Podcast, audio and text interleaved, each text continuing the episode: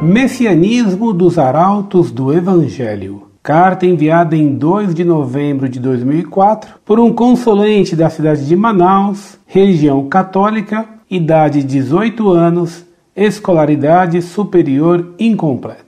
O senhor João é discípulo perfeito do senhor doutor Plínio, e é por isso que ele vai guiar todos ao reino de Maria. Assim como Moisés não pôde entrar na terra prometida, o senhor doutor Plínio deu esta missão ao senhor João. Por favor, parem de deturpar os acontecimentos. Salve Maria! Muito prezado, salve Maria.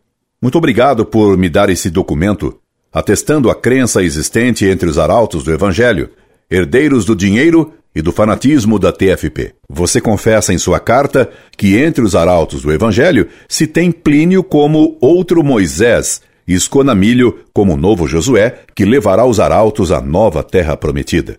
Isso é milenarismo descabelado e loucura absoluta. Será que o Vaticano sabe que um instituto religioso pontifício acalenta tais desvaneios delirantes e fanáticos? Incorde Jesus Semper, Orlando Fedeli.